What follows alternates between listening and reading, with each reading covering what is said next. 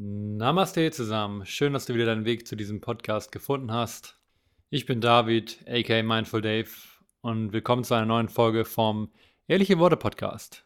Ich hoffe, euch geht's gut soweit. Mir geht's auch an sich sehr gut. Es ist nur äh, momentan sehr viel los, sehr viel zu tun. Es gibt sehr viele neue Dinge, die jetzt gerade im Ende passieren zum Beispiel. Und ihr wisst ja auch, ich habe immer viele persönliche Projekte am Start. Und von daher hänge ich momentan so ein bisschen hinterher, was das Podcast aufnehmen angeht.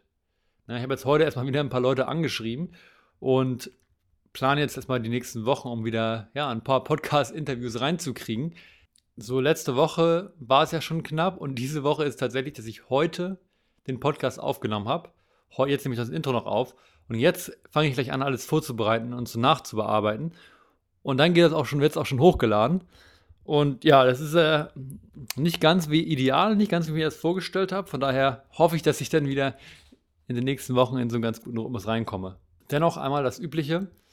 Wenn ihr diesen Podcast hört, wenn es euch irgendwie gefällt, wenn es euch irgendwie Wert bringt, dann äh, lasst mir gerne eine Bewertung da bei Apple Podcast oder abonniert mich bei Spotify oder Apple Podcast oder wo auch immer ihr diesen Podcast hört. Empfehlt mich gerne weiter. Und äh, ja, ganz wichtig, wenn ihr jemanden kennt, der gerne mal Gast auf diesem Podcast sein soll oder wenn ihr selber mal gerne Gast auf diesem Podcast sein wollt, dann äh, sagt mir gerne Bescheid. Ich suche gerade wieder neue Gäste. Langsam gehen mir meine Ideen aus. Ich meine, ich vertraue immer dem Universum, dass es dann zur richtigen Zeit die richtigen Gäste zu mir bringt.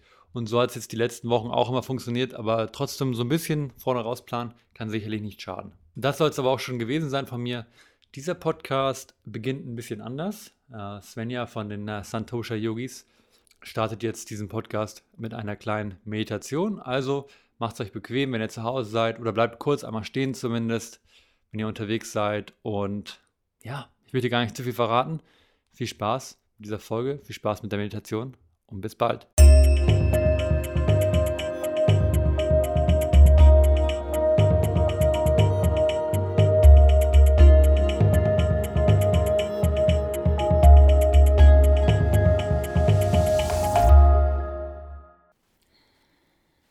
Immer du bist. Vielleicht gehst du gerade spazieren oder bist am Kochen. Vielleicht sitzt du auch schon ganz entspannt. Nimm dir hier kurz, um mit dem Podcast zu starten, einen Moment für dich. Was auch immer du tust. Vielleicht kannst du gerade alles beiseite legen und dir einen Platz suchen zum Sitzen. Du kannst dich auch hinlegen, wenn du möchtest. Mach's dir gemütlich. Und dann schau, dass du, wenn du auf dem Stuhl sitzt, so nach vorne rutscht, dass beide Füße den Boden berühren, mit dem Boden verbunden sind. Deine Hände ganz locker auf dem Schoß. Und dann lass uns gemeinsam einmal durch den Körper scannen. Angefangen bei den Fußsohlen, bei den Füßen,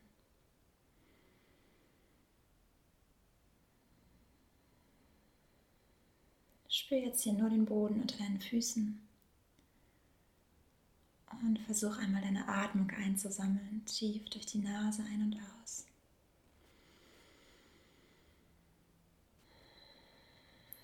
Vielleicht merkst du, dass du gerade noch ein bisschen flacher unterwegs warst, vielleicht in die Schlüsselbeine geatmet hast. Versuch also, dass dein Bauch sich richtig hebt mit der Einatmung und du mehr und mehr hier ankommst mit der Ausatmung.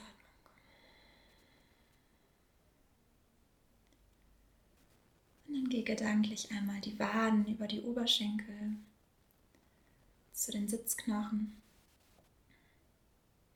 Spüre einmal den Untergrund, auf dem du sitzt. Nimm alles wahr, was den Boden berührt. Und erlaub deinem Körper hier noch schwerer reinzusinken mit der nächsten Ausatmung.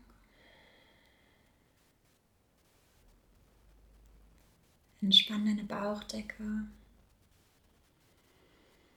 und lass mit der nächsten Ausatmung die Schultern noch weiter wegsinken. Die Arme dürfen ganz locker hängen. Und die Hände sind bis in die Fingerspitzen ganz entspannt. Und dann geh gedanklich deine Wirbelsäule einmal vom Steißbein entlang nach oben. Vielleicht kannst du dich in der Brustwirbelsäule noch leicht aufrichten, den Nacken entspannen. Und dann schau, ob du Spannung im Gesicht hast. Öffne leicht deinen Mund. Löse die Zunge vom Gaumen. Spür, wie sich deine Augen entspannen dürfen. Deine Stirn ganz weich wird.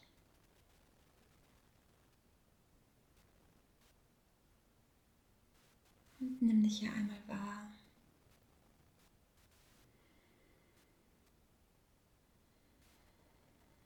Und egal was bei dir gerade los ist, wir alle können ein bisschen Batterien aufladen heute. Und das machen wir über den Atem. Wir versuchen jetzt den Atem noch ein bisschen mehr zu vertiefen. Und den Atem zu beobachten, wie er wandert mit der Einatmung vom unteren Bauch hoch in den Brustkorb. Die Rippen weiten sich, du schaffst Platz. Und mit der Ausatmung, wie eine Art Fahrstuhl, sinkt der Atem wieder nach unten. Dein Brustkorb wird weich, deine Schulterblätter entspannen sich.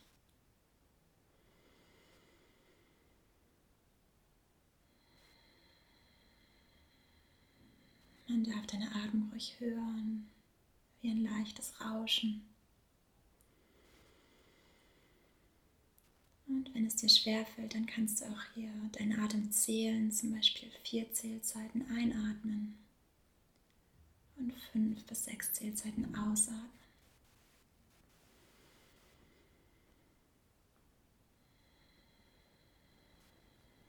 Durch die verlängerte Ausatmung beruhigen wir unser Nervensystem. Unser Puls wird langsamer, wir kühlen runter.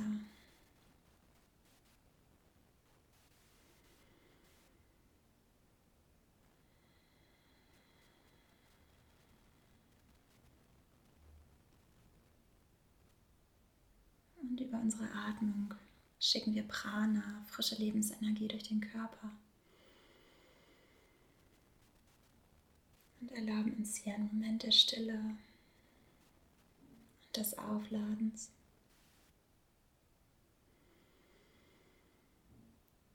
Bleib hier noch für einen Augenblick. Zähl deine Atmung.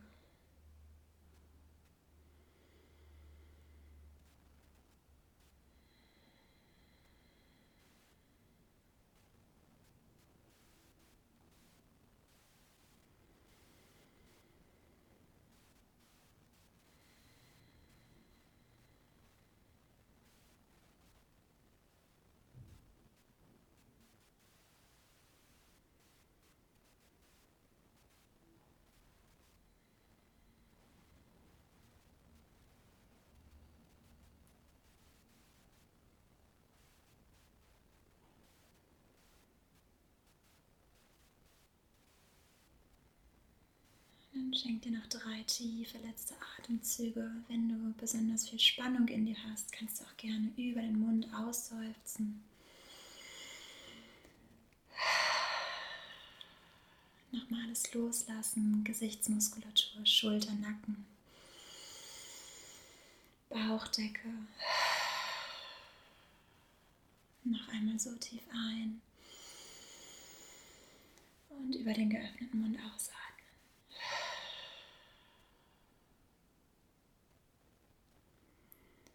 Und wenn du soweit bist, komm langsam wieder in den Raum zurück. Schön, dass du dich darauf eingelassen hast. Ich hoffe, es geht dir genauso gut wie uns jetzt. Und dann starten wir gleich mit dem Podcast. Willkommen, willkommen zurück zum Ehrliche Worte Podcast. Na, das war mal was, ne? Das war mal ein eine andere Art und Weise, einen Podcast zu starten.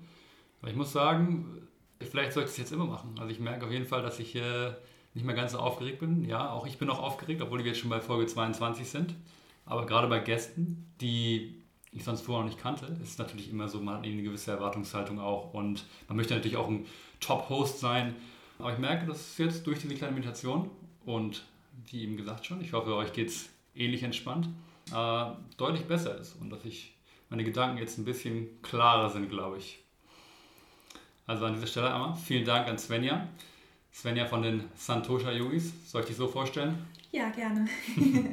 das ist ganz witzig, wie Svenja und ich, ja, ich würde sagen, uns kennengelernt haben oder wie wir letzten Endes, wie es dazu gekommen ist, dass wir hier jetzt an diesem Moment diesen Podcast aufnehmen. Die erste Verbindung, die hatte ich quasi durchs Ende auch wieder, wie so viele Gäste.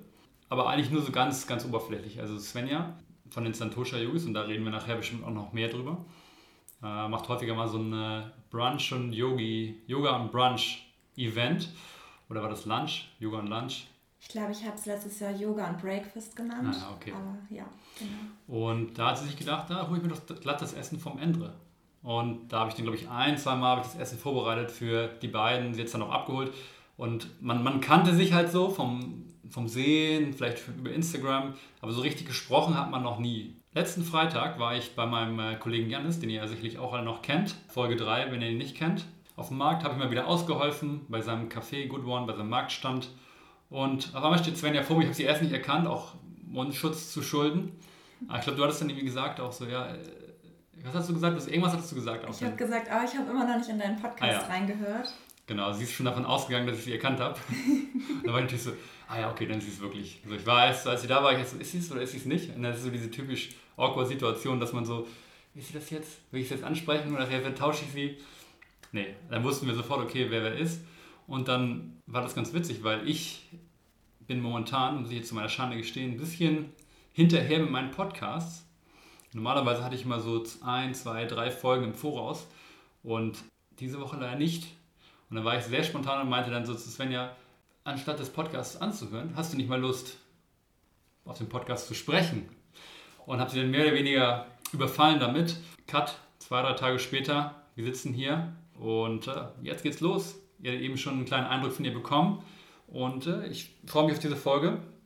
Bin gespannt, noch mehr zu, über sie zu erfahren, denn ich weiß ja selber kaum was über sie, außer so ein bisschen, was ich schnell beim Instagram durchscrollen herausgefunden habe. Danke, dass ich hier sein darf. Danke, dass du mich überrumpelt hast. Das ist mein erster Podca Podcast und ich freue mich. Der erste Podcast ist immer. Ich habe hab schon so ein bisschen das Gefühl, dass ich mittlerweile für Leute, die später sehr, sehr groß und erfolgreich werden, ich bin so der erste Podcast, wo alle, wo alle mal das Podcast sprechen üben können, wenn dann irgendwann die ganzen großen Podcasts kommen. Na, wenn dann irgendwann Louis Howe, School of Greatness oder Rich Roll oder wer auch immer kommt. Ähm, jetzt könnt ihr mal üben bei mir. Also Leute, falls ihr mal auf meinem Podcast Gast sein wollt, schreibt mir mal eine Nachricht. Svenja, lass uns doch einfach mal so ein bisschen in der Vergangenheit zurückgehen. Ähm, mich interessiert wirklich, wie hast du so deinen Weg zum Yoga gefunden? Ne? Du weißt selber, ich bin auch Yogalehrer und die Leute, die jetzt meine Folgen gehört haben, wissen auch, wie ich meinen Weg zum Yoga gefunden habe, so grob. Aber ich, mich persönlich interessiert es auch immer, wie andere Menschen halt irgendwie ihren Weg zum Yoga finden. Ähm, vielleicht willst du einfach mal so ein paar Jahre zurückgehen und uns ein bisschen aufklären. Ja, gerne. Ähm, ich finde die die Geschichten, wie man Yogalehrerin oder Yogalehrer wird, sind meistens aufregend. Sie meistens irgendwie so ein bisschen was, ja, so ein bisschen was Wellenförmiges haben. Also viele sind kurz vor der Ausbildung vielleicht in so einer Findungsphase gewesen. Und mir ging es da ähnlich. Also ich habe äh, in meinen jungen Jahren Marketing studiert und war dann mit 24 in einer Festeinstellung ähm, beim Reiseveranstalter im Online-Marketing und habe irgendwie gedacht, und jetzt? Also es hat mir gar nicht gereicht und ähm, wie du mir vorhin auch schon gesagt hast, bin ich nach meinem Bachelor dann doch nochmal nach Australien abgehauen und ähm, hatte richtig die Schnauze voll von Hamburg, von Männern, von allem. Und dachte mir so, boah, einfach weg und war dann in Sydney ähm, Au pair und hatte echt eine coole Zeit, aber es war halt auch so wirklich so dieses mit 20 Midlife Crisis, Quarterlife Crisis, wenn man es so nennen kann weil man erst eine geile Zeit da hatte und dann gemerkt hat, ach so, vor sich selbst kann man gar nicht wegrennen. Man muss sich irgendwie anders finden und ähm, habe da schon auf jeden Fall Yoga-Erfahrung gemacht, aber noch nicht so richtig den Entschluss gefasst, ähm, die Ausbildung zu machen. Äh, war da aber sehr lost und wusste, ich muss irgendwie was verändern in meinem Leben.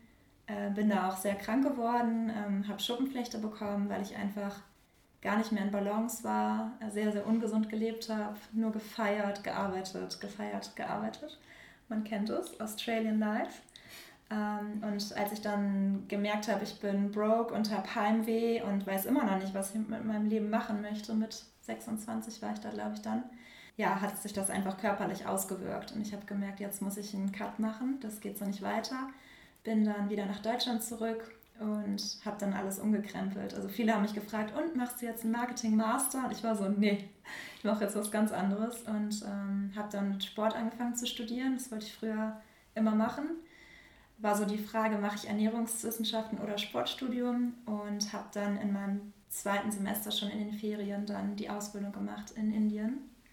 Erstmal eigentlich für mich selbst. Ich hatte gar nicht die Intention, selber Lehrerin zu werden aber ja, ich, für mich war es klar, ich möchte dafür für weg an einen anderen Ort, auch so ein bisschen, um zu mir selber zu finden, um innere Arbeit zu machen, so ein bisschen ja, therapeutisch oder selbsttherapeutisch zu arbeiten. Und bin dann ganz alleine nach Indien. Das war Februar 2019. Und da ging das Ganze dann los. Allein ja. nach Indien als Frau ist ja auch immer mutig, ne? Also was man ich muss ganz ehrlich gestehen, ich war noch nie in Indien, das sind immer nur Geschichten, die man so hört. Ne? Ich glaube, also ist ja nicht das erste Mal, dass eine Frau allein in Indien ist, aber trotzdem ist es ja auch immer mit gewissen Unannehmlichkeiten häufig verbunden. Ich weiß nicht, ob du da irgendwie Erfahrung gemacht hast oder bei dir alles immer glatt gelaufen ist und du immer irgendwie die richtigen Leute getroffen hast. Bei mir waren auch manche so ein bisschen skeptisch, vor allem die Eltern. Muss das Indien sein? So? Es gibt doch auch noch andere Länder, wo du hin kannst, aber die wissen auch, wenn ich mir was den Kopf gesetzt habe, dann wird das durchgezogen ja, ich hatte mir einen Fahrer organisiert tatsächlich, der mich direkt zum Village gebracht hat und es war auch Goa, also Palolem und das ist ja ein bisschen westlich orientierter und das war total entspannt. Also selbst auch so mit Kriminalität, wir haben da unsere Rucksäcke in, die, in den Bars liegen lassen, sind am Strand mhm. gelaufen. Also ich habe mich da immer sehr sicher gefühlt, was sie uns nur gesagt haben. Also ich war im Earth Yoga Village, heißt das, in Palolem und das ist so ein bisschen abgeschottet. Das war auch der Grund, wieso ich da hingegangen bin über so eine Brücke in den Dschungel rein vom Strand. Und das ist dann schon so ein bisschen so ein dunkles Stück. Und da haben sie gesagt, soll man abends nicht unbedingt, weil da waren auch so alte Boote, da hätte sich man sich halt auch hinter verstecken können und so. Da sollten wir eher in einer Gruppe nach Hause gehen. Aber ansonsten hatte ich da, habe ich mich da sehr sicher gefühlt. War das schon direkt die Ausbildung oder bist du erstmal, nee, du hattest die Ausbildung schon gebucht quasi? Ja, ja genau. Okay. Ja. Dann war das erstmal so, ich dachte, vielleicht bist du erstmal noch Indien und einfach nur quasi die indischen Vibes. Ne? Also die, Indien ist halt wirklich so ein mystisches Land und steht definitiv bei mir auch noch groß auf der Reiseliste, wenn es dann mal irgendwann wieder möglich ist. Momentan sieht es ja eher kritisch aus. Ja. Mm, aber wer weiß, in 10 bis 30 Jahren, ne? aber es ist ja an sich schon ein sehr ja, mystisches, vielleicht sogar heilsames Land, wenn man an den richtigen Orten ist. Und ich glaube, viele reisen auch einfach so hin, ohne jetzt mit der Intention eine Lehrerausbildung zu machen. Ähm, aber du hast deine Ausbildung dann schon gebucht. Quasi, ja, ja, genau. Ich hatte 200 Stunden Vinyasa und Hatha gebucht und äh, bin dann da auch angekommen irgendwann im Dunkeln und am nächsten Tag, also es ist total schön, die bauen das jedes Jahr neu auf, ähm, so verschiedene Huts. Hm. Ähm, und haben aber auch andere, so kannst du auch zum Yoga-Urlaub hinfahren. Die machen da so vegan Cooking Classes und so. Und dann ist das so eine schöne Gemeinschaft aus ja, Teacher Training, Yoga-Urlaubern. Und und warum überhaupt Yoga? Also was, was, hat dich, was war so dein erster Lehrer zum Beispiel? Also wer oder wer hat dich so ein bisschen zum Yoga gebracht? Also ich weiß bei mir zum Beispiel, ich habe das tatsächlich einfach über eine alte Mitbewohnerin, habe ich so einen allerersten Schritt und dann tatsächlich über YouTube habe ich so ein bisschen, über, weil ich da gute Lehrer drinnen gefunden habe. Ähm, da habe ich, das hat mich so ein bisschen angefixt und dann bin ich irgendwann über Instagram habe ich dann auch mehr Inspiration gefunden. Irgendwie war das dann so ein, ja, so ein natürlicher Prozess. Aber würde mich interessieren, wie du die, deine ersten Schritte da in dem Bereich gemacht hast. Erste Schritte tatsächlich schon mit 17, 18, weil meine Mama mich mitgenommen hat. Die hat damals angefangen mit traditionellem Hatha-Yoga. Und da war ich noch voll im Volleyball-Game und mhm. äh, bin auch eigentlich eher so eine ja, so energiegeladen und brauche Power und aus, auspowern und so. Und da habe ich aber immer gemerkt, irgendwie ist es ein anderes Gefühl als nach dem Volleyballtraining. Und ich mochte dieses Gefühl total, aber konnte das noch nicht verorten. Und dann immer, auch zum Beispiel in Australien, als ich zu ähm, verschiedenen Lehrerinnen gegangen bin, war immer so dieses Gefühl von, boah, hier habe ich jetzt wirklich Zeit, mich mit mir selber zu verbinden. Und es geht um nichts anderes als um mich und meine Praxis. Und das hat mich halt total immer schon gecatcht. Und ich habe aber ein bisschen Schiss gehabt tatsächlich vor der Ausbildung, weil ich war im Sportstudium, ich war voll fit, aber ich hatte echt nicht viel Yoga-Praxiserfahrung. Und ähm, da stand, das ist nice to have, aber ich konnte keinen Sonnengruß alleine, glaube ich, machen damals. Also ich war echt noch so in den Anfängen und dachte dann aber, egal, ich möchte das, wenn dann jetzt genau, also von der Pike auf lernen. Und ja, habe das dann einfach gebucht und es war gar nicht so schlimm, da waren mehrere, die das noch nicht so gut konnten. Manche konnten die ganzen Sanskrit-Namen, dann war ich erstmal so, oh Gott, wo bin ich hier gelandet? Aber es war dann am Ende total entspannt und man kam echt gut mit. War das, war das denn schon so traditioneller angehaucht? So, dass man wirklich, dass du wirklich auch viel Sanskrit zum Beispiel lernen musstest und viel Fokus auf Yoga-Philosophie zum Beispiel und weniger jetzt auf das, das, das Körperliche gerichtet oder ging das eigentlich? Es war total zweigeteilt, also so total Yin und Yang. Wir hatten eine sehr flippige ähm, deutsche Yogalehrerin. Liebe Grüße an Biene an dieser Stelle. Sie, sie lebt in Düsseldorf. ähm, die hat auch echt krass so manchmal Techno-Beats unter ihre Vinyasa-Stunden gelegt und richtig uns morgens zerlegt vor dem Frühstück. Ähm, und dann gab es Anu. Anu ist der spirituellste Mensch, den ich jemals getroffen habe. Ähm, ich würde sie so auf Mitte 30 schätzen. Und sie ist mit zwölf in einen Ashram gegangen, das ist ja so ein Kloster in Indien, und hat dann irgendwann gemerkt, sie möchte das aber irgendwie auch lehren und hat dann mit Anand, mit dem Guru da von dem Dorf, sich zusammengetan und ich hätte ihr einfach neun Stunden am Stück, glaube ich, zuhören können. Die hat es total gelebt und die hat, die ist total langsam gegangen. Ich glaube, die hat nur einmal die Minute geatmet oder so. Die war krass. Also die hat, die hat uns richtig berührt. Also das war richtig schön. Also ich weiß noch, dass sie am Anfang gesagt hat, da ging es um Gesundheit. Und das werde ich nie vergessen, sie hat gesagt, statistisch gesehen sind wir ja jetzt an einem Punkt, wo wir noch nie so gesund waren. Wo wir medizinisch auf dem besten Stand sind und uns total gut heilen können und sozusagen so gesund wie noch nie. Und sie hat dann aber gesagt, wir sind so krank wie noch nie zuvor. Da sind mir dann auch echt die Tränen gekommen, weil ich war so, ich weiß genau, was sie meint. Also es war so, ich werde auch jetzt noch sehr emotional, weil es war so, wir kamen da alle hin und alle waren aus einem Grund. Alle hatten irgendwie Stuff mitgebracht und die haben uns auch gewarnt. Also wer noch keinen Yoga-Trainer-Lehrgang gemacht hat, alle, die es schon gemacht haben, wissen, was ich meine. Es ist eine Achterbahnfahrt. Ähm, da kommt viel hoch, man sitzt sehr viel mit sich alleine, in Stille. Aber es ist richtig heilsam. Und was sie da so gesagt hat an Sachen, auch wie sie den Westen beleuchtet hat. Überhaupt nicht kritisch natürlich, aber einfach, ja, manchmal frage ich mich halt, wieso ihr so und so lebt und das und das macht.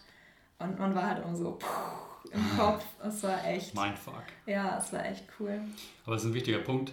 Und ich glaube, das ist auch der Grund, warum so viele Menschen entscheiden, denn doch eine Ausbildung zu machen. Ich glaube, einige Leute machen sich manchmal so ein bisschen überlustig, so von wegen, ja, heutzutage ist jede zweite Person, ähm, wahrscheinlich jede zweite Frau sogar, aber mittlerweile auch so viele Männer äh, Yoga-Lehrerin. Mhm. Aber es ist halt einfach nicht nur, es geht halt nicht nur um dieses, okay, ich kann danach irgendwie damit Geld verdienen und ich kann danach irgendwie eine Yoga-Klasse anleiten, sondern es ist halt so viel mehr. Und die meisten von diesen Leuten, die diese Ausbildung gemacht haben, die unterrichten ja nicht mal. Mhm. Glaube ich, würde ich jetzt einfach so behaupten, aus dem, was ich so höre. Ne? Also es sind wirklich nur eine kleine Handvoll, die wirklich sich, sich dann so ein bisschen berufen fühlen vielleicht und sagen, okay, ich möchte das auch weiter teilen, aber die meisten gehen auch vielleicht nach Indien, auch an so einen magischen Ort. Ich kann das auch bestätigen, wenn man das, ich habe es auf Bali gemacht, wenn man dann auch so an so einem, ja, so einem spirituellen, energetisch hochgeladenen Ort ist.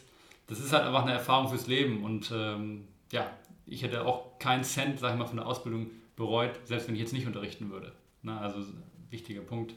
Ja. Warst du damals mit Dani da? Dani ist deine kongeniale Partnerin. Ich, weiß, ich bin nur ganz ans Ende von eurer Instagram-Page und da habe ich gesehen, das Bild mit euch beiden ja. bei eurer, als ihr dann das Zertifikat in der Hand hattet. Deswegen frage ich. Ja, Dani war in Indien, aber wir kannten uns vorher nicht. Ah. Ähm, und wir saßen zusammen äh, beim Essen und wie es dann immer so ist, die Deutschen sind ja überall. Äh, man hat ja nicht immer so Bock, eigentlich dann Deutsche kennenzulernen, denkt so, ach, ich möchte irgendwie international sein und Englisch reden. Und Dani kam auf mich zu und meinte, hey, ich komme übrigens auch aus Hamburg. Und dann haben wir uns aber irgendwie doch zusammengetan, haben uns da, haben dann auch immer den Samstags, da, den hatten wir frei, haben dann da immer was zusammen gemacht, aber gar nicht so viel uns ausgetauscht, weil wir einfach so mit uns selbst beschäftigt waren. Aber schon, wir waren da so ein kleines Duo dann. und haben dann auch gesagt, hey, wir wohnen zehn Minuten in Eimsbüttel voneinander entfernt, also ich in Eppendorf, sie in Eimsbüttel. Und sie hat dann auch noch gesagt, kommst du ursprünglich aus Hamburg? Ich so, nee, nee Nähe Bremen. Und sie so, ja, das sage ich auch immer. Und dann sind wir einfach in dem gleichen Landkreis aufgewachsen. Total kranke Geschichte und lernen uns in Indien kennen. Und die Geschichte geht dann, also unsere Freundschaft hat sich dann eigentlich erst entwickelt, als wir wieder hier waren, weil man so ein Stückchen Indien dann bei sich hatte und jemanden, der das auch da so empfunden hat und der mit einem stundenlang über Anus Worte philosophieren konnte. Und ja, dann haben wir uns eigentlich eher zum Yoga praktizieren getroffen in Hamburg und wussten noch nicht genau, ob wir überhaupt unterrichten wollen. Wir haben es eigentlich beide für uns gemacht, ähm, bis dann Freunde gesagt haben, hey, wann macht ihr denn mal was? Und ja, dann haben wir unseren ersten Yoga im Park, Yoga im Park Event im Eppendorfer Park 2019 dann direkt auch gemacht.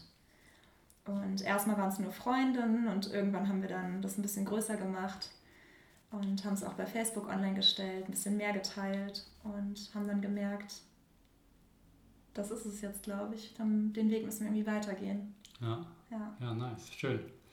Also seit 2019 seid ihr quasi als Yoga-Duo unterwegs. Genau.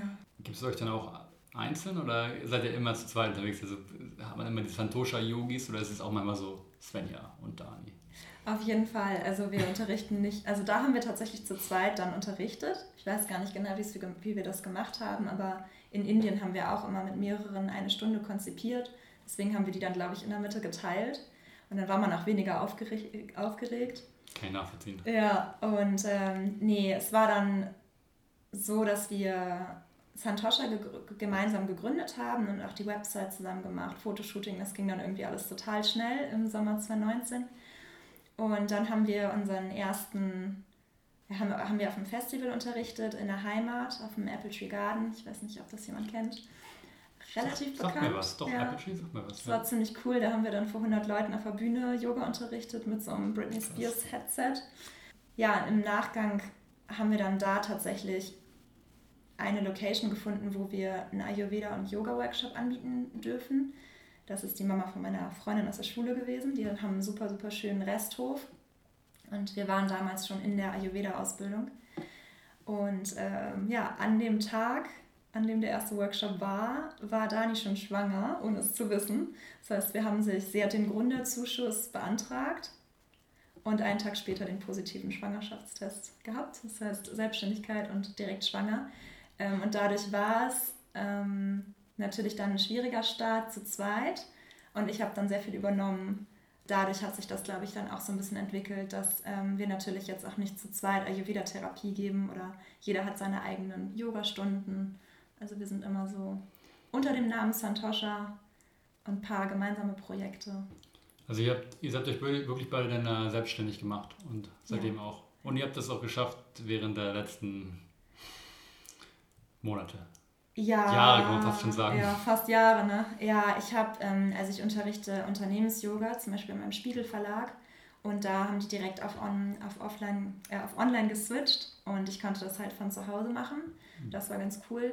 Ja, Respekt. Also ich finde trotzdem, sich dann letztendlich selbstständig zu machen mit Yoga, was ja wirklich auch ein, ein Beruf ist, sag ich mal, oder eine Berufung, kann man es vielleicht nennen, äh, die, ja, es gibt viele Leute, die einfach Yoga-Lehrer gerne sein wollen. Auch wenn ich jetzt eben noch gesagt habe, der größte Teil der Leute, die eine Ausbildung machen, werden nicht wirklich Yogalehrer. Dennoch ist die Konkurrenz natürlich groß. Auch, ja. Ich schätze auch in so einer Stadt wie Hamburg sowieso. Na, von daher großen Respekt, dass ihr das irgendwie durchzieht und dass ihr das auch weiterhin ähm, ja, am Leben halten könnt. Oder du oder ihr, ich weiß nicht, wie das mit Dani ist. Hm. Wollen wir mal zum Namen gehen. Äh, Santosha ich lasse dich ja mal erzählen. Ich habe natürlich auch immer ein bisschen so einen kleinen Wissens-Background, aber ich lasse dich ja. ja mal erzählen. Und dann kannst du den Leuten vielleicht mal erklären, was Santosha ist und bedeutet und äh, ja. wie ihr dazu gekommen seid, warum ich für dafür entschieden habt. Ich glaube, dass die meisten, die eine Yoga-Ausbildung gemacht haben, nicht an dem achtgliedrigen Pfad von Patanjali vorbeikommen. Und da es eben Asana, also die Yoga-Praxis, wie wir es kennen, ist ähm, ein Punkt von diesen acht Punkten in dem Pfad. Das hattest du ja wahrscheinlich auch. Und im ersten Punkt, im äh, Punkt Yama, geht es so um die Umwelt und wie du mit der Umwelt umgehst, so ganz grob überschlagen. Und der zweite Punkt heißt eben Niyama und da geht es darum, wie du mit dir selber umgehst. Und da ist der zweite Punkt von Santosha. Und Santosha bedeutet übersetzt Zufriedenheit oder sogar, wenn man es noch ein bisschen über schöner ausdrücken möchte, eigentlich Glückseligkeit. Und das ist so dieses Gefühl, was du von innen heraus hast. Und mich hat das damals in Indien einfach so gecatcht, weil ich gedacht habe, boah, genau deswegen mache ich Yoga. Wegen dieses Gefühls, wenn man aus einer Yogastunde geht oder aus einer Meditation geht oder dann irgendwann auch schafft, ein bisschen Yoga in den Alltag zu integrieren, dieses, ich brauche nichts von außen, ich muss jetzt nicht meine nächste Ausbildung abschließen, ein Zertifikat erreichen, ein Haus kaufen. Ne? Also so diese ganzen Sachen, die man denkt, die man abhaken muss, wo man dann, wenn man sie abgehakt hat, denkt, ja und jetzt. Also dass dein Glück, deine innerliche Glückseligkeit sozusagen immer nur von innen kommt. Und deswegen auch innere Arbeit einfach so unglaublich wichtig ist. Weil wir hatten auch in Indien, sogar die, die da die Ausbildung gemacht haben, hatten wir ein paar Mädels, die konnten da nicht sitzen. Also die konnten nicht in der Meditation sitzen. Und ich sehe das jetzt ja auch in den Klassen, die können nicht in Shavasana liegen bleiben. Also es ist zu viel Stille, zu viel Konfrontation mit sich selbst. Und ja, ich glaube einfach, dass Santosha oder dieses Streben eigentlich ja nach Glückseligkeit hat jeder in sich. Wir wollen alle irgendwie happy sein und uns gut fühlen und dass es einfach nicht so viel im Außen zu finden ist. Ich glaube, das ist, ähm, hat bei vielen noch nicht Klick gemacht und es wäre schön, wenn man das sehr vielen Menschen mitgeben kann. Ich glaube, Santosha, Santosha ist auch mein Lieblings-Niyama und Yama. ja, ich finde das mega wichtig, was du gerade gesagt hast. Und ich würde dir 100% zustimmen. Das ist halt zum Beispiel irgendwas, woran ich persönlich auch arbeite.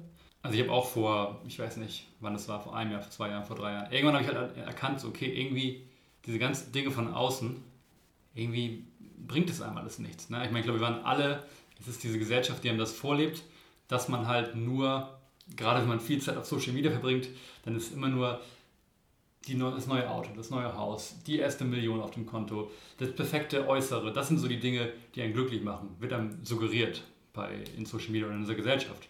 Aber wenn man wirklich mal vielleicht so diese Dinge mal hatte, oder wenn man wirklich darauf hinarbeitet und merkt, irgendwie jedes Mal, wenn du da bist, fühlst du dich trotzdem noch leer, dann, ja, dann weiß man, okay, da, das kann irgendwie nicht der Sinn sein. So, ne? Und dieses, dieser Gedanke Santosha, diese ich mal tiefe Zufriedenheit, Glückseligkeit, mhm. Die einfach bedingungslos von innen kommt. Äh, ja, wenn man das schafft, da irgendwie hinzukommen, unter anderem vielleicht durchs Yoga praktizieren, aber es sind ja so viele verschiedene Möglichkeiten und Techniken, wie man da hinkommen kann. Das ist fast, ich würde fast so weit gerne sagen, das ist fast der Sinn des Lebens. So kann man, das ist vielleicht übertrieben gesagt, aber im Prinzip ist es ja das. Ne? Dass du theoretisch nichts brauchst, um diese, dieses Gefühl von Zufriedenheit, von Glück zu spüren. Und deswegen finde ich das auch ein toller Name. Habt ihr gut ausgewählt auf jeden Fall. Was ist denn so eure Philosophie bei Santosha Yogis? Also ich weiß, ihr verbindet Yoga mit Ayurveda. Ich meine, die beiden sind ja eh so ein bisschen wie miteinander äh, verworren, gehören zusammen. Ja. Aber was, was macht euch so ein bisschen aus, euch beide? Warum sollte man unbedingt mal zu euch zu einem Workshop zum Beispiel gehen? Hm. Also wir haben in, wo du gerade Ayurveda ansprichst, wir haben in Indien dann äh, haben wir so einen kleinen Workshop gemacht und ähm, haben dann über, ich habe da das erste Mal von Ayurveda gehört, glaube ich. Also vielleicht habe ich es irgendwo mal geschrieben gesehen, aber ich hatte keine Ahnung, was das ist. Und da ging es dann natürlich dann erstmal so um die drei Doshas und wer man so sein kann und so. Und da hat es mich schon so ein bisschen gekribbelt. Da habe ich schon gedacht, na, das müssen wir mal so ein bisschen, da müssen wir tiefer reingehen. Und dann sind wir über eine befreundete Yogalehrerin hier aus, ähm, aus unserer Heimat da waren wir bei so einem Tagesworkshop ähm, ayurvedisch gekocht und so ein bisschen was drüber erzählt. Und dann haben wir sie direkt gefragt, wo sie die Ausbildung gemacht hat. Und sie war am Ayurveda Campus in Schwerin. Das wusste ich auch gar nicht, dass es da so einen Campus gibt. Seit, boah, ich weiß gar nicht, fünf, sechs Jahren oder so auch erst.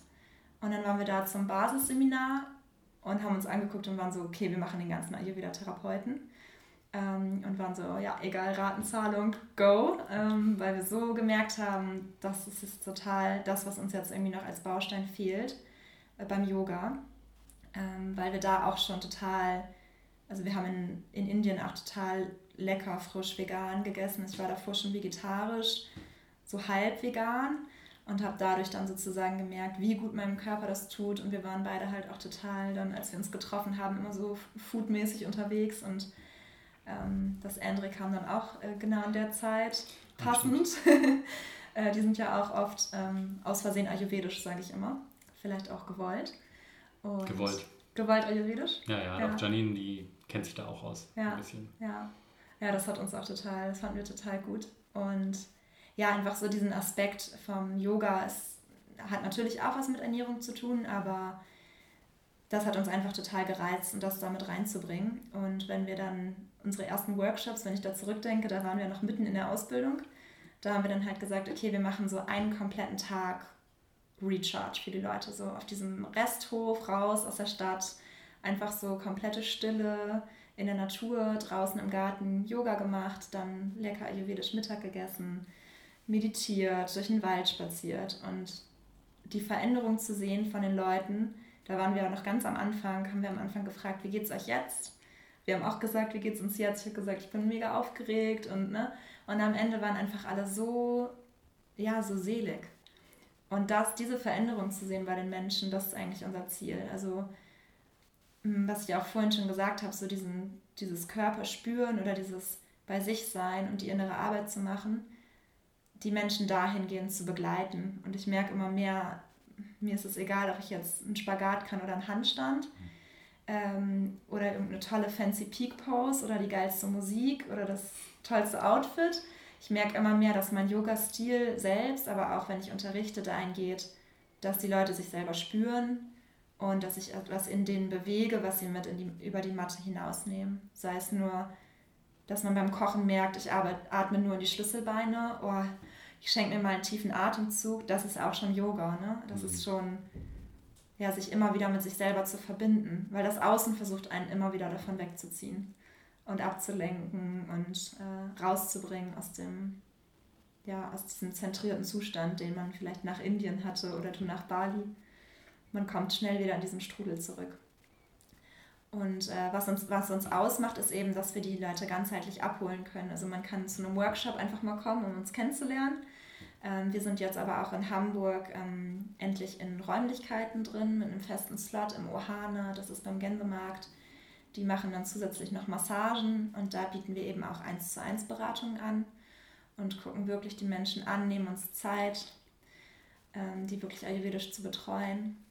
Ob man denen jetzt mentale Tipps gibt und Meditation und sagt, hey, wir machen mal 1 zu 1 eine Yoga-Session oder eben einen Ernährungsplan aufstellt, das ist auch individuell.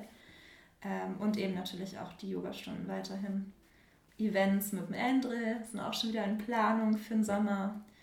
Ähm, ja, Yoga Retreat ist jetzt der erste in Planung in ja. Portugal. Nice. Ist jetzt zwar nicht so ein guter Zeitpunkt, gerade Werbung für Portugal zu machen, aber es ist erst im September. Ähm, ja, also so kommen immer mehr Bausteine dazu und es ist einfach so dieses ganzheitliche. Spannend, sehr schön.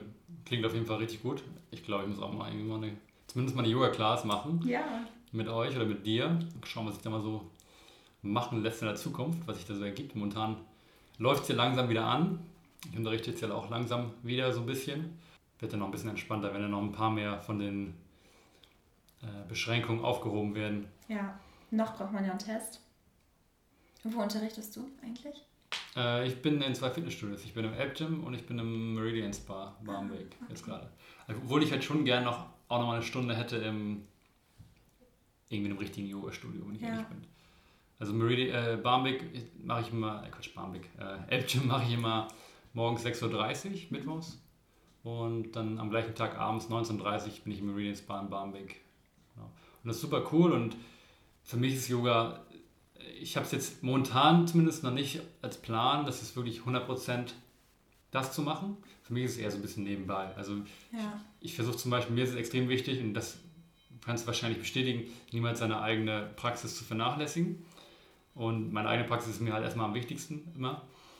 Und trotzdem ist es natürlich cool, und das, da teile ich das auch mit dir, dass man halt so ein bisschen das weitergeben möchte. Und auch wenn es nur in Anführungsstrichen Fitnessstudio ist, trotzdem ist es cool, da so ein ganz bisschen den Yoga-Geist mitzugeben. Ja, ja gerade da finde ich es eigentlich ja. spannend, weil du ja auch vorhin schon gesagt hast, bei der Yogalehrerin-Ausbildung sind äh, größtenteils immer Frauen. Hm. Und vielleicht kommen dann im Fitnessstudio auch mal eher, wenn ein Mann das anbietet, eher Männer. Man kann die so ein bisschen ziehen. Ja, doch im L-Gym morgens, da sind so ein paar ja. dabei. Die finden es, glaube ich, auch ganz gut. Im Meridian Spa sind es auch eigentlich nur Frauen. ja, naja. Hm, du hattest am Anfang erzählt, dass du irgendwie ja, Probleme mit deiner Haut hattest, irgendwie Schuppenflechte oder sowas. Äh, und du hast es aber irgendwie durch Yoga und durch Ayurveda irgendwie geheilt. Äh, willst du da nochmal so ein bisschen drauf eingehen? Finde ich nochmal spannend. Ich glaube, ja, erzähl doch mal. Okay, ja. Ähm, genau, ich hatte, als ich in Australien war, komischerweise, weil man ja eigentlich denkt, man ist da die ganze Zeit in der Sonne und es ist gut für die Haut, ähm, hatte ich ein Australische Sonne, naja. ähm, aber gut für die, also gegen Pickel und so, würde ja. man ja jetzt sagen, geh damit eher in die Sonne. Ähm, hatte ich dann durch so diesen inneren Konflikt heraus, jetzt mal ganz die Selbstdiagnose gestellt, ähm, hatte ich dann einen zweiten Schuppenflechtenschub. Einen, den ersten hatte ich so einen ganz kleinen, äh, als ich meinen Bürojob noch nicht gekündigt habe. Da hatte ich das nur so ein bisschen am Bauch. Und da hat meine Mama schon zu mir gesagt, es, die Haut ist der Spiegel der Seele, du musst was in deinem Leben verändern. Und dann war ich so, oh, ich weiß schon was. Und dann habe ich halt gekündigt und bin nach Australien gegangen. Und da kam das aber dann halt wieder und ich sah wirklich aus wie ein Streuselkuchen. Also es war im Gesicht, hinter den Ohren. Ich hab, konnte mich nicht auf den Kopf kratzen. Es ist alles aus den Haaren rausgerieselt. Also ich weiß nicht, ob du in der Schule mal Linolschnitt hattest, wo man mit so einem kleinen Messerchen was rausritzt aus Linolschnitt? Linolschnitt heißt das. Das druckst du dann quasi so. Also du holst das raus, oder? genau, ah. aus so einer Ebene und dann entsteht quasi ein Bild und dann kannst du es so wie so ein Stempel. Hm, weiß ich gar nicht. Aber Kunst war eh nicht mein Fach, also es war so mein schwächstes Fach von allen. Ja, auf jeden Fall. Das, so kann man sich das ganz gut vorstellen, als hätte jemand mit so einem kleinen spitzen Messer einfach überall so Hautteile hm. raus, alles rot und weiß. Das war einfach richtig schlimm, weil dann auch natürlich die westliche Medizin sagt, das ist eine Autoimmunkrankheit, die geht eigentlich nie weg. Ich wusste, dass mein Stiefbruder das ganz schlimm hat und nie wegbekommen hat, sein ganzes Leben damit gekämpft hat. Und ich habe so richtig gespürt, einfach, dass es in mir diese Disbalance ist und dass es psychisch ist und dass ich mich unter Druck setze. Mist, jetzt ist meine Zeit hier um. Ich habe irgendwie kein Geld und keine Perspektive und mhm. muss so wieder nach Hause und was mache ich eigentlich mit meinem Leben? Und je mehr dann die Haut schlechter wurde, desto schlimmer wurde es dann, weil man dann, ja, musste ich irgendwie mit Cortisoncreme alle kleinen Pünktchen eincremen. Und ähm, hatte dann immer mal wieder einen Schub, auch in Deutschland. Ich wurde dann bestrahlt, richtig hardcore. Das stellt man sich in so ein stehendes Solarium und vorher in so ein Bad, was die Haut ganz, ganz lichtempfindlich macht. Also auf jeden Fall Hautkrebs ähm, to go. Und dadurch ist es weggegangen, aber ich habe es immer wieder gemerkt. Ich glaube, es kommt wieder, weil ich wusste, ich atme nicht tief, ich bin mhm. total unter Stress, irgendwas ist hier wieder gerade im Argen. Und dann hatte ich halt immer wieder Schübe, so von Mitte 20 bis Ende 20. Und irgendwann bin ich dann vegetarisch geworden, 2018 ungefähr. Im Nachhinein merke ich da schon einen Zusammenhang, dass das besser geworden ist dadurch, aber es kam immer noch mal wieder, auch kurz vor Indien noch mal am Rücken. Und dann war ich in Indien und habe dann ja Ayurveda kennengelernt und auch vegan mich ernährt danach. Also zu 90 Prozent eigentlich. Also als ich wiedergekommen bin, habe ich das beibehalten und bin dann in Ayurveda eingetaucht. Und ich weiß noch, dass diese Anu mir, ich habe sie gefragt, hm, du hast gesagt, die westliche Medizin sagt, Autoimmunkrankheiten können nicht geheilt werden. Sie hat dem widersprochen, wo ich dann ganz hellhörig wurde und meinte, naja, das Organ, was mit deiner Haut verknüpft ist, ist die Leber und dein Blut ist halt total vergiftet. Hm.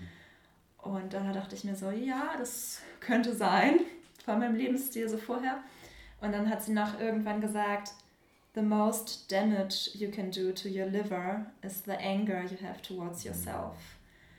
Und da war ich dann, ich glaube, ich bin mir ziemlich sicher, dass ich dann geheult habe in der Philosophiestunde und dachte so, puh, ey, krass, was man sich selber antut, mental auch so und wie man dann auch lebt, wenn man nicht im Balance ist, was man sich alles sonst noch so ähm, alkoholische reinkippt und schlechtes Essen und so weiter.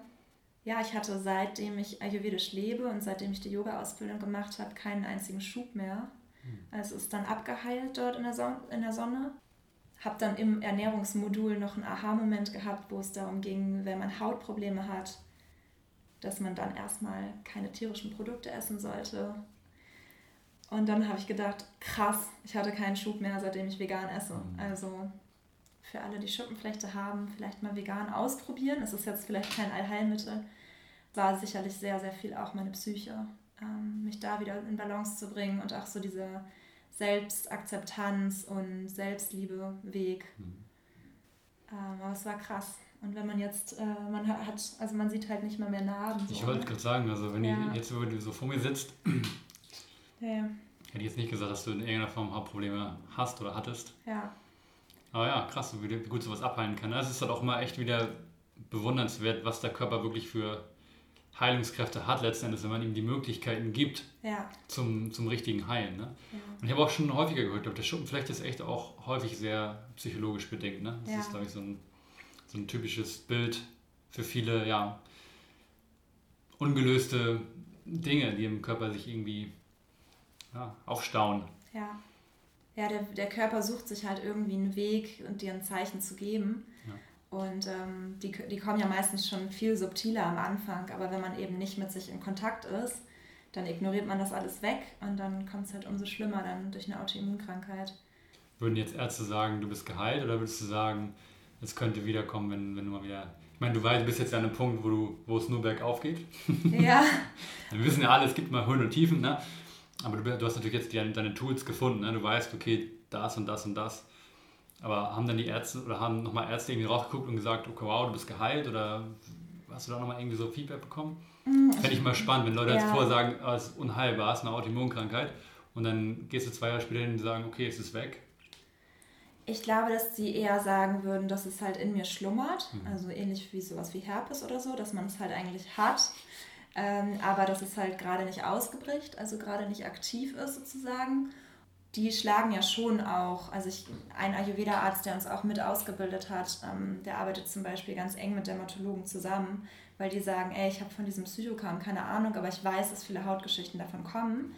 Und wenn die eben zu ihm kommen und er das Medizinische abgedeckt hat, dann schickt er die zur Ayurveda-Therapie, weil er sagt, da haben die auch Zeit, mit dir zu sprechen und sich das wirklich mal anzugucken und halt sowohl psychosomatisch als auch ernährungstechnisch sich einzustellen. Ich weiß nicht, ob ich geheilt bin, aber ich wollte weg von dieser Bestrahlung. Ich habe richtig gemerkt, dass es in mir, also es muss von innen heraus geheilt werden. Und das habe ich halt, den Weg habe ich halt dann durch Yoga und Ayurveda gefunden.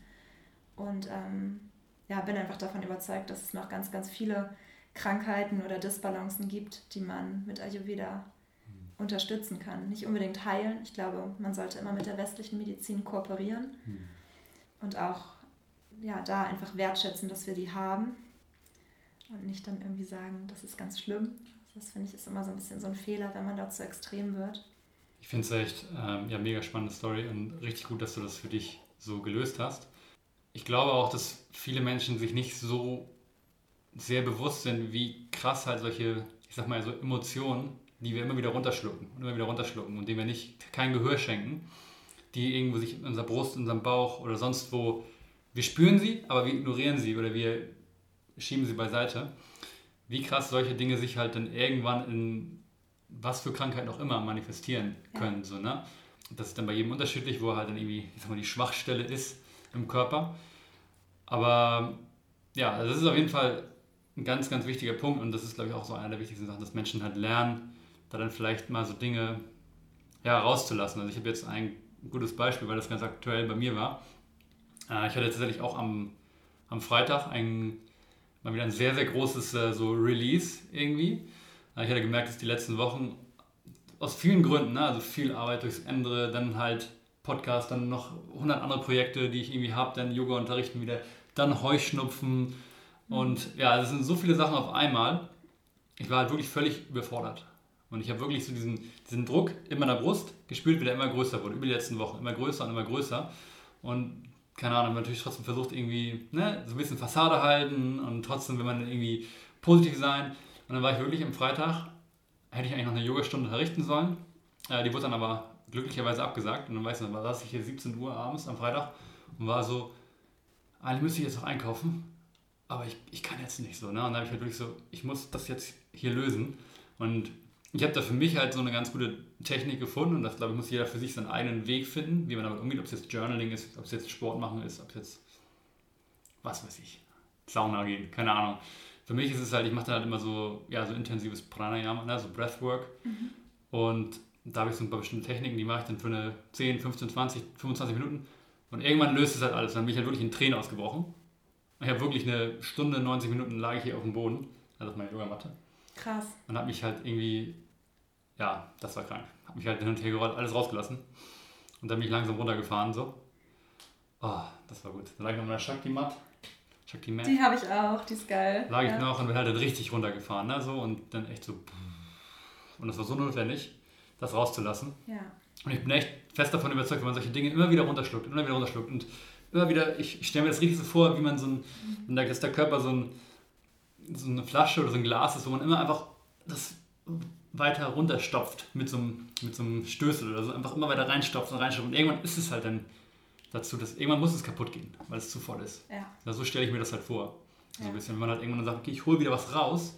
Na, das heißt nicht, dass alles dann wieder raus ist, aber zumindest ein Teil, der am meisten drückt gerade, sehr hilfreich. Ja, auf jeden Fall. Im Ayurveda sagt man ja, also da geht es ja sehr viel um Verdauung und eben auch um das Verdauen von ähm, mentalen Dingen oder halt Umwelteinflüssen. Also jetzt sind wir zum Beispiel auch, ich habe das jetzt auch gemerkt, ich war mega reizüberflutet, als jetzt alles wieder losging. Ne? Mein Körper ist gar nicht drauf klargekommen. Ich dachte so, wie habe ich das vorher gemacht? Ich habe so viel gemacht und jetzt bin ich von einem Tag schon so erschöpft von, ich gehe nur einmal über den Isomarkt oder so. Und wenn du das halt nicht verdaust, dann lagert sich das ab. Und das, was du gerade gesagt hast mit dem Pranayama und rausheulen, ist ja auch eine Art von Release und Loslassen. Mhm. Und ähm, dafür ist übrigens Yin-Yoga mega geil. Hast du mhm. Yin-Yoga schon mal gemacht? Ja, ja, klar. Ja. Aber selten mache ich es tatsächlich. Vielleicht müsste ich es häufiger machen. Ja. Ja, ich habe das, das haben, also Anu war da drin krass. Wir hatten ja eigentlich Vinyasa und Hatha ähm, die Ausbildung, aber sie hat da Yin-Yoga mit reingebracht. Ähm, immer wenn sie kam ins Dorf und meinte so, no, no, no you all need a session of Yin Yoga. Und dann mussten wir so auf die Matte. Und sie hat uns echt in den Positionen teilweise acht Minuten gelassen. Ich dachte, ich sterbe. Aber da hatte ich das. Da musste ich gerade nämlich dran denken, als du das erzählt hast mit ähm, Release. Da habe ich schon gemerkt, scheiße, mir sitzt hier irgendwas in der rechten Hüfte. Mhm. Übrigens, äh, rechte Seite Yoga ist so, steht so für Frustration und Wut. Ähm, und das hat schon total gezittert. Also ich habe quasi einen Low Lunge gemacht und mein Hüftflexer war so unter Spannung. Und das hat schon so richtig gezittert. Und dann hat sie aber gesagt, ja, nicht woanders dran denken, immer schön wieder zu dem tiefen Atem kommen. Und irgendwann habe ich so ausgeatmet und habe richtig gemerkt, so die Faszie ist aufgegangen. Und ich habe, es war kein trauriger Gedanke da. Ich habe einfach komplett losgeheult. Ich habe mich nicht wieder eingekriegt in dieser Yogastunde. Ich habe dann noch so die anderen Figuren versucht zu machen. Aber so doll geweint, so ein Schmerz, der da rauskam, so ein, also wirklich Release. Und dann bin ich nicht zum Abendessen gegangen, was bei mir wirklich was heißt äh, sondern runter zum Strand und habe mich da einfach nur so hingesetzt wie so ein Häufchen Elend und weiter geweint. Und sie ist dann nur an mir vorbeigegangen später und hat mir nur so zugenickt. So nach dem Motto, ja, lass es alles raus. Und das war so eine geile Erfahrung. Also das war so, ja, eigentlich so, das sind eigentlich so die Gründe, wieso ich das so gerne weitergeben möchte. Ja, verstehe ich. Dass Leute so was ähnliches fühlen können, ne? So eine krasse, ich habe es auch schon gehört, definitiv, von so Leuten, die wirklich dann gequält wurden, wenn sie so fünf bis zehn Minuten Fünf Minuten geht ja noch. Das ist so, ich glaube, das ist so das Maximale, was ich jetzt in einer Yin-Yoga-Stunde mal gemacht habe. Ja. Aber wenn du dann wirklich so acht Minuten, zehn Minuten in einem Asana bist, sei es jetzt Pigeon oder sei es jetzt so ein Low Lunge oder so, ne, alles, was in den Hüften geht. Das habe ich noch nicht gemacht, vielleicht muss ich es mal machen, aber das stelle ich mir auch echt krass intensiv vor, auf jeden ja. Fall. Was sind dann eure Pläne für die Zukunft? Was, was, was kann man von den Santosha-Yogis oder zumindest von dir äh, erwarten? Mm, erstmal auch mit der Ayurveda-Therapie. Äh, da haben wir jetzt noch äh, eine weitere Location. Also wir haben einmal den Therapieraum im, im Gänsemarkt, der super schön ist. Wir machen auch für alle, die nicht in Hamburg leben, habe ich jetzt gerade durch Corona einfach gesagt, okay, es ist schöner natürlich die Menschen persönlich zu sehen, aber ich habe jetzt tatsächlich ein paar, die ich eins zu eins über Zoom betreue, weil die eben irgendwie aus der Heimat kommen oder so und das trotzdem unbedingt gerne machen möchten. Ähm, ich glaube, das werden wir auch beibehalten, also weiterhin auch über Zoom. Ähm, aber ich habe hier um die Ecke jetzt eine Osteopathiepraxis in der Karlstraße. Ähm, da werden wir auch Ayurveda mit reinbringen. Hm. Also prinzipiell auch ayurvedische Ernährungsberatung. Ist das hier auf der Ostseite? Da ist mhm. er? Oh, ja. Karlstraße, sagt mir was, aber. Ja. Fetzers heißen die. Äh, Johannes Fetzer, ja. Da starten wir jetzt auch bald und ähm, da freue ich mich sehr drauf, Menschen auch eins zu eins begleiten zu können und auch nicht nur über Zoom, ähm, sondern da dann wieder wirklich in den Kontakt zu gehen. Ich habe richtig Bock auf Portugal, also Yoga Retreat. Es haben jetzt mehrere auch bei den Workshops gefragt, oh, das wäre doch so schön, oh, ich fühle mich jetzt schon so entspannt nach einem Tag. Wie wäre das nach einer Woche? Ähm, also ich hoffe, dass es stattfinden darf.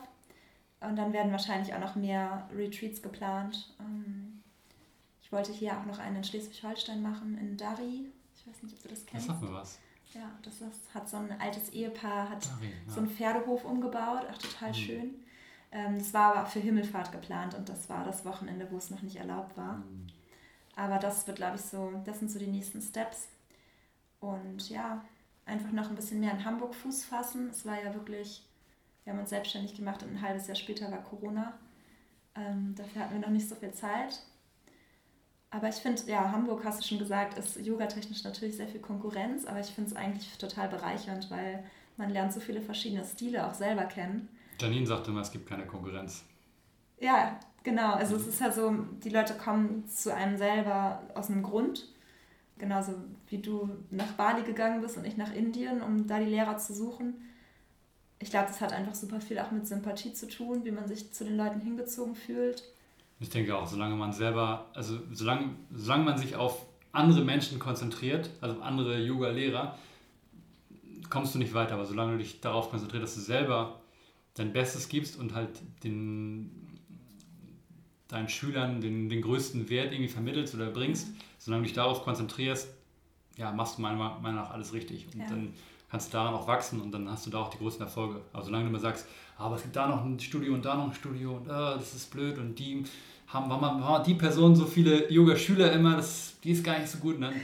Wenn du dich daran festhältst, dann bist du wahrscheinlich zum Scheitern verurteilt. Aber. Ja, oder dann rechts und links noch bei Instagram zu gucken. Das war ja jetzt auch während Corona, dann äh, haben die alle angefangen, so super viel zu posten. Ich war so, Gott, ja, man kann mit Ayurveda auch super viel schönes Wissen teilen, das machen wir auch.